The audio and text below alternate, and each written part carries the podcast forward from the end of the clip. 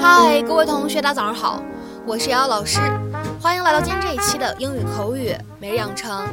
在今天这一期节目当中呢，我们来学习这样的一段话，那么它呢依旧是来自于《绝望的主妇》第一季第二十一集。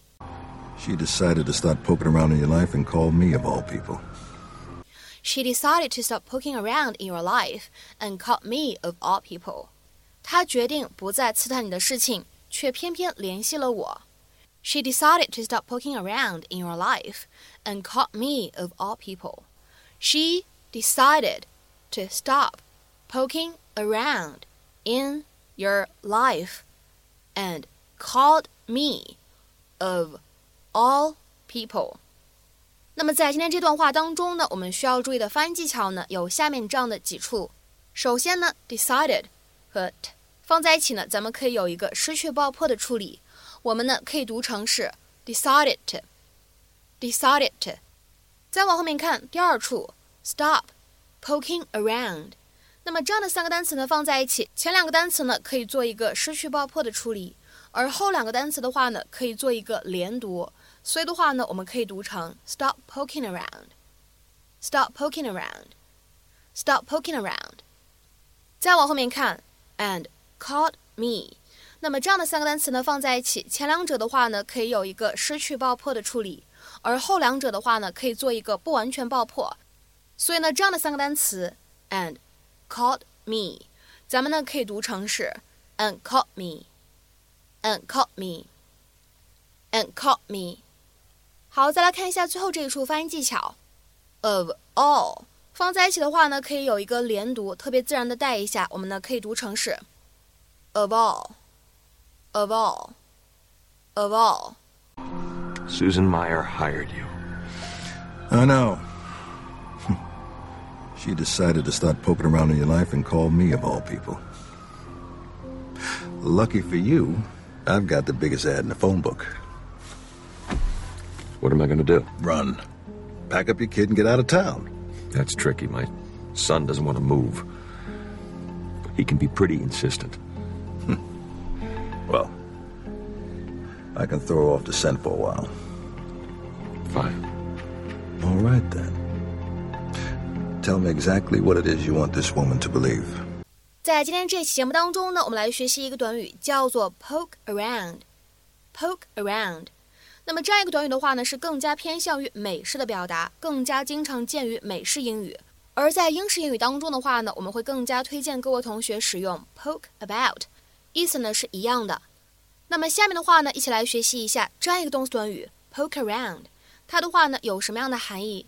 首先的话呢，我们来看一下第一条意思，这呢也是最主要、最常见的用法，表示调查、搜查、窥探某一件事情或者呢某一个地方。To investigate, search through or snoop around something or some place，或者呢也可以理解成为 to search for something by moving things about。usually not in a very careful or organized way。寻找、搜索某一个东西，通常呢通过挪动东西来实现，而且呢是一种不是很细致、不是很细心、不是很有组织性的方式。下面呢我们来看一些例句。第一个，Please tell me that the cops won't find any incriminating evidence if they start poking around your office。 请告诉我，如果警察搜查你的办公室，他们不会发现任何罪证。Please tell me that the cops won't find any incriminating evidence if they start poking around your office. 再比如说呢，我们来看一下第二个例子。I was poking about in the drawer looking for the key when I found this. 我那会儿正在抽屉里面翻找我的钥匙，就在那时我找到了这东西。I was poking about in the drawer looking for the key when I found this. 再来看一下下面这样一个例子。the boss has been poking around this morning. She wants to know how far along we're on the project. 那位老板今天上午一直在打探消息，他想知道这个项目我们进行到什么程度了。The boss has been poking around this morning. She wants to know how far along we're on the project. 下面呢，我们再来看一下这样一个例子。He poked around the top of his cupboard for the bottle of whiskey. 他在他的橱柜顶层翻了又翻，想找到那一瓶威士忌。He poked around the top of his cupboard for the bottle of whiskey。举了这么多例子之后呢，下面我们来补充一下，在口语当中，poke around 这样的一个动词短语呢，还有另外一层意思的使用，可以表示闲逛、走来走去、瞎转悠、瞎晃悠，哎，这样的意思。To waste time while moving about。那么下面的话呢，我们来看一下这样的几个例子。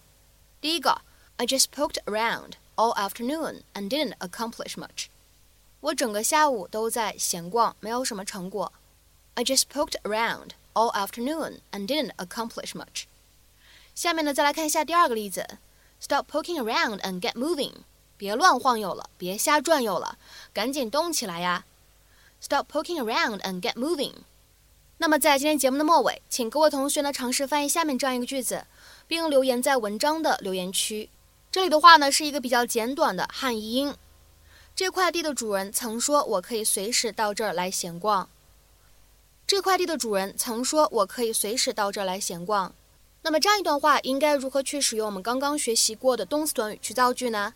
期待各位同学的踊跃发言。我们今天这期节目呢，就先分享到这里，See you。